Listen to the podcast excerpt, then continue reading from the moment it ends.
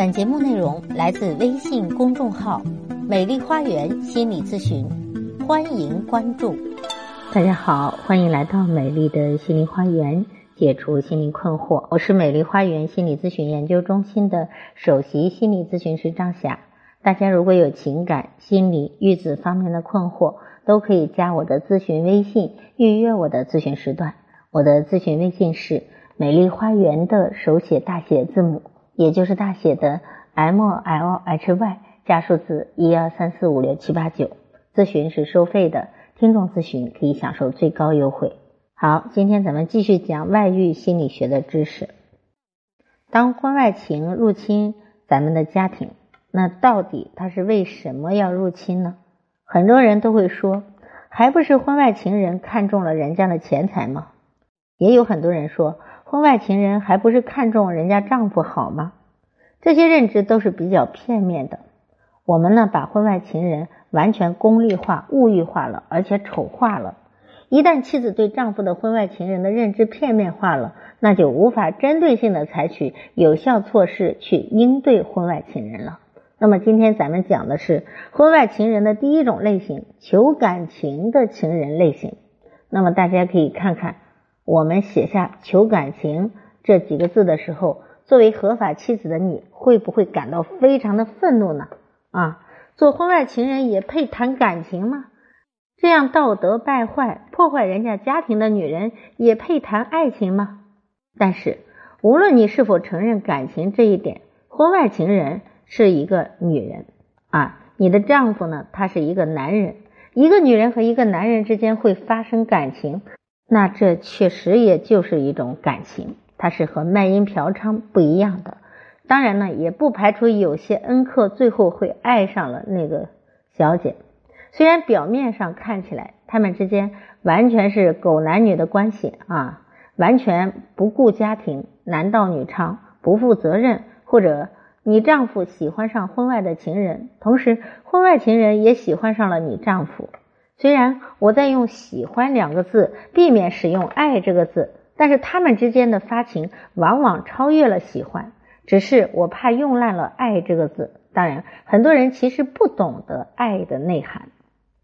那么，作为婚姻咨询师，我做过上千例的婚外情的案件，大多数婚外情人对于丈夫都有比较深的感情，丈夫对于婚外情人呢也有比较真的感情。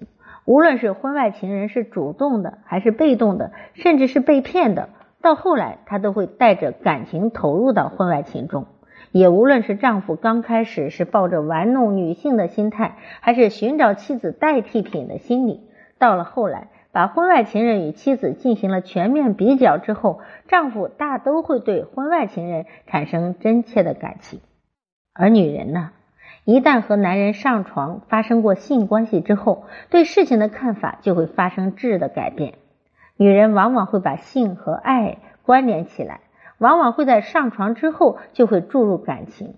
这也是为什么有些女生明明知道自己被已婚男人骗上了床，还是无法抽离的根本原因。作为妻子，我们应该先去了解男人的性心理，他们在性心理上其实是非常非常脆弱的。可能你在某次性爱中开了他一个玩笑，比如说你有点软，甚至弄疼了我；或者在性爱之后，丈夫问你感觉怎么样，你很轻蔑的说也就那样，这些都会导致他性爱的不满足。那我有一个咨客，他就说了一句话，就这个丈夫问这个妻子啊怎么样的时候，妻子就说了一句话：强过之前的三分钟。你看，之前是三分钟，这次只是比以前强了一点。那么男人因此也备受打击，从此之后再也不碰她了。对于男人来说，男人的性与爱常常是分离的。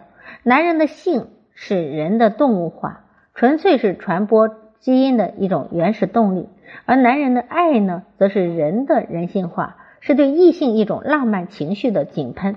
没有必要因此担心男人会不忠。这是人类的进化优势选择。其实，女人也一样有人类的进化优势选择。当然，我们不排除有些女人入侵你的婚姻家庭，纯粹就是为了骗你丈夫的钱。其实，女人能够骗到你丈夫的钱，仅仅说明你丈夫动了真情，而且陷入了女骗子的精心编织的婚外情陷阱，让你丈夫得到了虚幻的情感满足啊，那还不可怕。就是他是骗钱的，咱们还不可怕。你可能要问，为什么婚外情人和丈夫会发生感情呢？首先，大多数婚外情人感情是处于空窗期或者低能区的。他们即使有老公，要么会挑剔自己的老公，要么自己的老公没有满足她，要么是这个女人等到了能够拨动她琴弦、懂她的人，要么她的能量低潮期处于感情的低能期。而你的丈夫呢，大多是对感情平淡麻木了，又不甘心，要么是夫妻关系焦灼了，要么是事业遇到瓶颈了。要么是性欲长期得不到心理需要啊，反正总之就是哪个节拍不合拍了。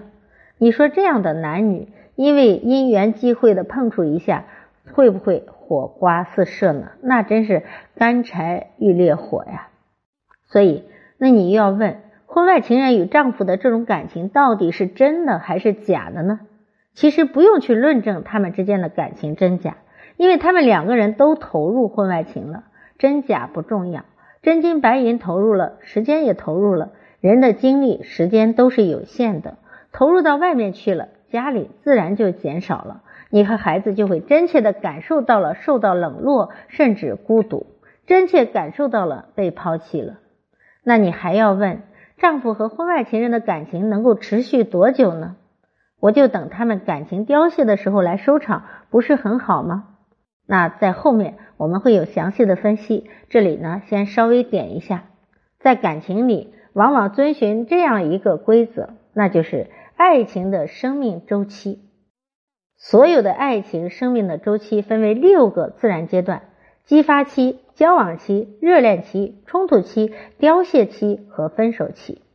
你想要等到他们的感情凋谢期来收场，你以为他们收场了你就有机会吗？等到人家自然分手了，你们夫妻的婚姻生命周期可能都已经结束了。另外，婚外情在无压力的状态下，可以发生十几年甚至终生。所以等不是一个好方法。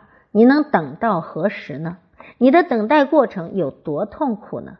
你的孩子等得起吗？所以我的建议是不必等，而是我们利用方法，利用自己的成长来去挽救属于自己的婚姻。好，那么今天咱们讲了婚外情人的第一种类型，求感情的类型。那以后再找机会分享婚外情人的几种其他类型。